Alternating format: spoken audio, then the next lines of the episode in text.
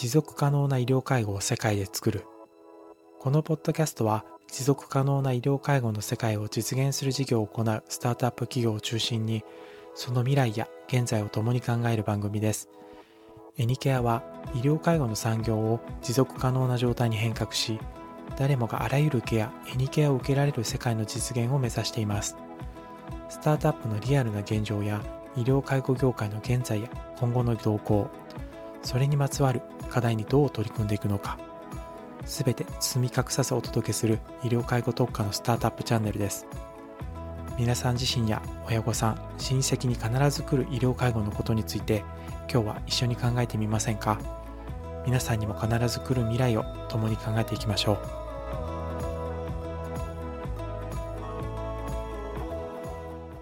まあ、じゃあエニケアが進める看護師 .com と映像授業についてということで。伺っていきたいと思います。はい。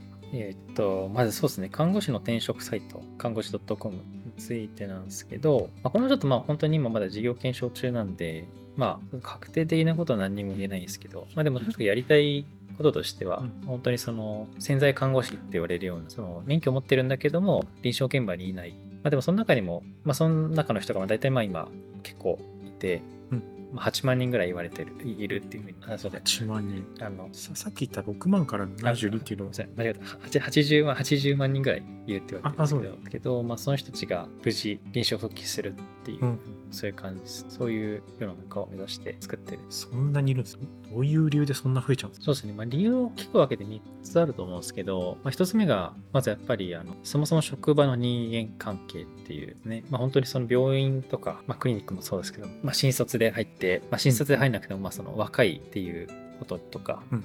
まあ、年齢とかまあ価値観の違いとかいろんなこう違いがある理由で、まあ、うまくいかないとか、まあ、いじめられてしまうとか、っていう看護師の人がめちゃくちゃ多いので、とかまあ単純にまあその自分とちょっと息が合わないから辞めるっていう人とか、まあ居心地が悪いから辞めるとか。で、まあそういう、まあどちらかというとまあ、うん、まあ情緒的な理由というか、っていうところが結構多い。で、まあ、そこに関してはまあ本当にまあメンタルヘルス系のスタートアップとか取り組んでるところもあるんですけど、ありますねそういうの。そうですね。もしもやっぱメンタルヘルス。そうですね。まあなんかそこもすごい意義はあるなと思うんですけど、はい。まあでもちょっとまあ一旦僕はまあ構造的な課題の方に振り切りたいなと思ってて、うん。まあそれがまあ後の2つなんですけど、まあ一つが、えー、と親の介護うん。ともう一個が、えー育児、出産っていうところ。やっぱ僕あと、まあ親の介護っていうところで言うと、やっぱりまあ自分の親とか、あるいは旦那さんの親うん。っていうところにこう在宅介護をしてるときに人のあのどうしても自分がやらなきゃいけない、うん。っていうなるとまあそこであの働けなくなってしまう、うん。まあ、フルタイムじゃなくてパートに切り替えるみたいな話と、あとは育児に関してはあーまあ出産するためにもちろん産休取るし育休取るし、で、まあ、その間にやっぱり1年超離れてるので、うん。まあ、そこの中でやっぱり技術自分の技術に関して不安になって、まあ、そのままこう他の職業に就いたりとか、うん。まあ、あるいはあの戻りたくてもなかなかこう自分の生活スタイルに合う病院職場見つけられないで辞める、うん。いろいろあるんですけど、まあ、その3つですね。でその中でまあ看護師のところに関しては、うん。あのまず最初に育児、うん。でそこにまあ着目をして、まあ、育児離職離職せざるを得ない。でも働きたい。っていう人たちがあの気軽に働ける自分の生活環境保育園の送迎とか、はいまあ、しっかりしながらも、まあ、かつ子供との時間を確保しながらも、まあ、臨床現場で働ける、うんまあ、そういう世の中を作りたいなという感じですね。そのお母さん世代になる時の離職とかが多くてそうですね。その辺で戻りたくても戻れないみたいな。現状が結構あってそれが8万人もそれで産んじゃってるそうですね。80万人。80万人ごめんなさい 結構いる。そそういう方に向けてそういう媒体を使って事業者さんとつないでいくみたいな。うん、そうですね。そうですね。まあ、要はこれまでの媒体とかやっぱり結構その育児しない目線というか男性目線というか、うんまあ、そういうところが多くてどうしてもまあ育児しながら見つけるっていうところに突起してない部分が多い。のうんうん。で、まあ、でもあの看護師のほとんどの90%女性なんですよね。うんでその女性ってまあかなりの割合で今出産育児すると思うんですけど、まあ、そうなった時にまあ働きながら子供を育てながらってまあ、本当はしたいんですけど、まあ、できない、まあ、違う職業にする。そうせざるを得ない。それはなんかあれですね看護師に限らず皆さん本当に普遍的な日本の課題かもしれないですそうですね、うん。それあると思います、まあもう特にその現場に体を持ってかなきゃいけない仕事とは余計。そうですね。リモートワークとかできないんですね介護とか保育園もそう、保育所もそうですけど、はいはい。どうしても体が必要。確かに。画面越しで注射を打てないですね。そうですね。そのうちできるんでしょうけどね。まあ、でもやっぱりまだ数十年、10年、20年は最低かかると思うんで、まあ、認可が下りるってとこまで含めて普及するってまで考えると、はいはい。10年、20年は最低かかると思うんで。じゃあなんかそういうお母さん世代、こ子供育て忙しい方に、なんかどういうサイトがあったらいいそうっすね。中ですか？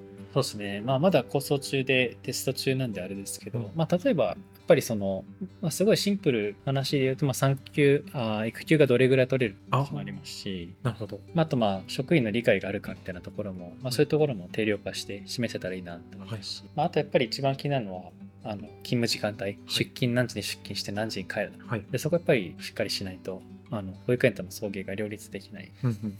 保育園って大体6時終わり遅くても6時にもう締めがあって、でそこ過ぎるとまあ延長ってはい、1000円とか取れちゃうんで。あ、それぐらいなんです。そうですね。なんでそれが結構手痛い確かに毎日それやっちゃうと月々また数万円オンされちゃうわけですね。そうですね。結構場所によっては。はい。うん。それやりたくないので、うん、でもまあ大体保育士さんこの間話聞いたらやっぱり大体看護師さん遅れちゃうって言ってましたけど。ああとまあ引き継ぎとかあと書類とか病院とかやっぱり翌日に持ち越せないんで自分だけの担当だったんですけど他の人も担当してるんで。ね。次の人が夜勤で残るときに、引き継ぎ適当にやって、なんかそうそうですもう大変なことだ。そうですそうですそうです。だからまあそう。自分の中にこう留めておくみたいなできないんで、うん訪問看護はそれできる場合あるんですけど病院はそれ無理なんでチームワークなんで、うん。チーム仕事。なんかその辺の、なんかこう、じゃあ今まで載ってないサイトのママさんたちが知りたい情報をなるべくそこに載せていって検索できるようにするみたいなところからですか？そうです。ねまあなんかそこのまあ情報だけだと当然足りないので、うん。なんかどういうまあ全全く違うような機能にできるかみたいなところはテストしていきたいんですけど、本当どこも結構採用サイトって一緒ですよね。ななんであんな似たような写真、似たような笑顔、似たような言葉でそうなんですよね。書かれてるのかちょっと不思議なんですけど、それで成り立ってきた。そういうこと、まあもうこれやっときゃ大丈夫だよ。まあそれだけやっぱり、ね、人材が売り手なんで、それだけやっぱりこうイノベーションなくしても成長できるっていう、そういう領域なんですよね。需要が、需要膨らみ続けてるんで、イノベーションなくても各企業売り上げ伸ばせるんで、なちょっとこうコスト構造の改善したりとかすればできるんで、表面的な UIUX は変わんない、変えなくてもいいみたいな。なあむしろなんかリスクを冒して変えようみたいな、そういうインセンティブは働かないんで、なんか高度経済成長期の日本みたいな。そう、もう勝手に成長していく作っ。てればいい。そう作れば、作れば売れる。大の一つですけど、それも課題っちゃ課題ですね。うんそういうイノベーションを生んでいく。そうですね。。そうですね。そうなんですまあ映像、映像の方は、映像の方は、はい、授業としてやられてるみたいですけど。そうですね。まあ、あの医療と介護、法人に対してうん採用のお手伝いをするっていう文脈で映像を作るっていうのが一つ。うんうん。と、もう一個、まあ、01で挑戦しているスタートアップに向けて、まあ、サービスだったりとか、うん。まあ、チームの中身を出す、うん。まあ、そういうこと。を、これもなんかさっき言ったその見えない情報を拾い上げて届けるみたいなのにもちょっと通ずるものがありますけどね。そうですね、そうです。まあ、その文字ベースとか写真でも伝わる情報はありますけど、やっぱまあ動画、動くものほど雰囲気伝えるなんか定点カメラでずっと一日映しときたいです。うんうんうんうん。そうですね。それだけでも結構は伝わると思そうですよね。う。そう。記録書いてるとき誰も喋んないなとか。そうなんですよね。意外となんか結構、事務作業してる時とかに、なんか空気感出るような。一番黙ってるときが一番その出てくるかもしれないですね。その会社の空気が。で、本当はみんなそこが知りたい。うん。でもまあ、自分で言えないですからね。そういうの言えないですよね。でまあまあ、それをこう映画を語る。そうですね。黙ってるときに話しかけやすいかどうかとかね、確かに。それはあります。ありますよ。確実にこう、し不調さんがキーボード叩く音でかいな、そうですね。怖いな、みたいな。難しいですね。こう出し出していいと思える事業所なんか、でもそこ出してる時点で多分大丈夫な業者さんですね。そうなんですよね。出していいから出してるわけで、そう。で出してないところは、じゃあまあ、どうなんですかっていうふうに、うんまあ、まあそうなってるかもが見るで。まあ、今本当にね、このサイトが当たり前になってるように、逆に今古いサイトとかたまにありますけど、いますよ。やばやばいって言ったらあれですけど、いつの時代だっていう。これは岡田さんに見せたのもそうですけど、はい病院併設の。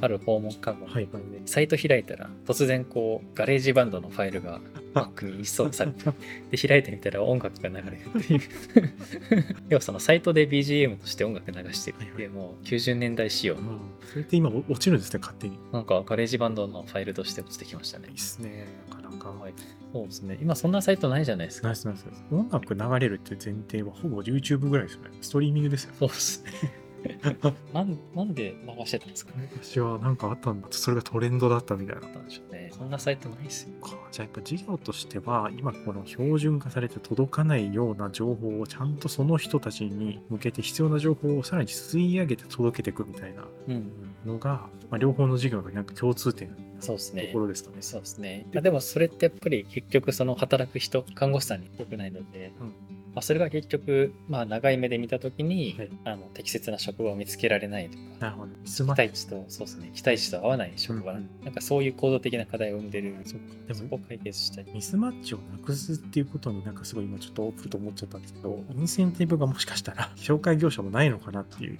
うんのをちょっと思って、なぜならミスマッチを起こした方が件数稼げるっていううん。怒られるやつですけど、そうですね。もしかしたら、まあ、インセンティブがないっていうのは確かそうですね。まあでもその、だろうな、あの結局そのミスマッチした場合って、やっぱそのもちろん転職してる人も賢いので、はいあのあの人ダメだっていうのは当然なる。あそうですね。あの紹介事業者のそうです。二度と使わないので、うん紹介業者そ。それで淘汰されるっていうので頑張るしかない。そうですね。だからまあ、なんていうか、まあ、そのなんか、よく、そのなんかね、見えざる手とか、まあ、自由主義においての、こう、まあ、まあ、市場原理において、やっぱりこう、あれですよ、そういうふうに競争して淘汰は起きていくので、うんうん本当にいい業者しか残らないはずなんですけど、うんまあでもやっぱり売り手市場っていうのがあるので人がめちゃくちゃこう、欲しがると。ってなると、まあ、多少やっぱりこう隙間のところにそういう変な業者が入って、まあ、とりあえず紹介しとけって感じで右から左に紹介して終わり。それでもできちゃうっていう構造上の問題があるかもしれない。です。ね。そうなのちゃうなんかこう昔今はあんまないですけど昔すごい美味しくない飲食店がはいはいはいはい、こう生き残れたみたいなのうん。ちょっと似てますよね、うん人が増えてるしそうです。ねお金払うまでわかんない、そうですでしかもそこの事業者の情報口コミっていうのも今みたいにそのうん。飲食店を比べる星の制度とか口コミ制度ないので、うん。やっぱそういう一元さんはややられちゃいますよね。うんうん。似た似たような構造を感じますね。そうですね。でまあなんかそこがしっかりこう情報の非対称性がうんなくなっていけばいいのかもしれないですけど、でもい今みたいにその看護師 .com で拾ってる情報が外にも普通にスタンダードに実装されるようなうん方が良い就職のなんかマッチング見そうです。そうですね。で、その方がやっぱり当然その中の病院側とかもうん自分たちでしっかりこうね、チーム、あチームの人になんかこう還元しなきゃ、働いてもらうにあたって生きあの働きが持ってもらわなきゃっていうふうにやると思うので、回り回ってめちゃくちゃいいと思うんですよ。うん。でもやっぱりまあそれをやるインセンティブが設計ですね。設計というか構造の設計。うん。全体設計があんまりできてないし、うん。まあ、既存の業者とかも、まあ、一社一社ちっちゃくやってるだけなんで、なんかこう、ね上場企業みたいに全体構造を作るって側でもないし、まあ、上場企業っていうか、まあ、その大きい会社は大きい会社でやっぱり、ね、とりあえずこう人を紹介すればそれで儲かるっていう構造があるので、うんまあ、やっぱそこ変えなきゃいけないですよ。そこはまあこれまでの業者さんでよくって、まあでも僕たちはまあ新しくやるからにはまあそうじゃない、うん。かつまあ本当にしっかり社会に意義があるうん方法でやり、うん。まあ、それは売り上げだけじゃなくて、あれですね、看護師さんが辞めにくい、辞めないようになる。ちょあっとまあ人材業界としては矛盾はしてますけど、まあでも回り回ってまあ看護師さんたちが僕たち信頼することにはなるの。転職のマッチングっていうよりかは本当にその制度うん社会保障制度の医療介護のその業界の維持みたいなところに。長期的にはつながります。そうですね。人材事業をやりたいわけじゃなくて、この永続的なそのものに寄与することをやっていきたい。そうですねこの2つはそれそれに向けてこうある手段。そうそうです。他にも今後考えられてもするんですか？他にもですか？まあでもその人材事業がもしまあ本当にうまく立ち上がって、お客さん、看護師さんたくさんにこう、吹かれるようになったら、ん次はやっぱり看護師さん向けのいろんなサービスやっていきたいなと思うんですね。うんまあ、これまで結構、そうですね、看護師さんのためになるようなサービスを提供するってことはしたい。これまで結構やっぱり、まあ、ビジネスモデルの話として、うん人材会社、結構その企業側のうんにこうアップセルさせていくっていうのが結構多かったんですけど、うん、アップセル、クロスセルさせるビジネスモデル多かったんですけど、まあ、でも看護師さんってもう200万人いるので、看護師さんだけでも十分なこう市場のパイはあると思うんですよ。なんでまあそこに対してこう看護師さんがよりこう育児家庭と両立しやすいようなこうマーケティング、まあ、サービスをっていったりだとかっていうのもありかな。看護師さんだけでも十分、まあ、M3 みたいな規模のビジネスはできるんじゃないか。そういう、まあ、医者って30万人いるんですけど M3 って今。30万人ぐらいしか逆にいないんだと。そうなんですよ。じゃあその人たちが全国民1億人を見てるんですね。そうですね。どえらい人数見てるんですね。まあそのそのためにまあ看護師さんがこう看護師さんのあの役割ってまあ診療の補助っていう項目があるんですけど、はい。やっぱそこですね。お医者さんが見えないところをこう看護師見て、はい、見るっていう。むしろなんか実質上は、あの、まあ、なんていうんでしょうね、そこのボーダーラインみたいなのは結構看護師さんが拾ってはいやってくれてるんじゃないかみたいなの感じますね。それだけの人数であれば。そうですね。そうですなんかそこも結構議論されてますけどね。看護師さんがもっと権限持っていいんじゃないかっていう話と結構されてます。日本の制度だと今そういうふうにそうです。アメリカとかだと結構本当にあのそういう NP っていうんですけど、はいナースプラクティショナーなんですけど、そういうあの権限資格持った看護師だったら、まあ、ある一定ラインまではあ医師の許諾取らなくてもこう結構できるんですけど。日本の場合だとまあ結構つどつどこう医師の確認取ったりすることが義務付けられてて、まあ、あのそれはまあ保管するものとして特定看護師っていう資格がでもできて、うん。そこはまあ、まあ、その特定の領域に限ってはうん。看護師が了解取らなくても自分で判断してできるっていうのなんです。けど、まあ、本当なんか高齢者として10万人ぐらいしたいらしいんですけど今1万ちょいぐらい1万3000人ぐらいすごいしかい。選ばれたせいですね。そうですね。まあ、でもかといって彼らがなんかこうあの診療報酬の中でめちゃくちゃこう優遇されるかって話はそうじゃないんで、はいはい。なんかそこはまだなかなかまだアメリカンカルタり弱い。そういう事業で、まあよりサステナブルもの介護医療事業の業界を作っていくうん、というところで、そうっす今回これぐらいにしておきます。今日も最後まで聞いていただきありがとうございます。エニケアでは持続可能な医療介護を世界で作ることを目指しています。共に実現する仲間や共同できる企業を探しています。事業を一緒に作りたいと思った方は概要欄のホームページからお問い合わせください。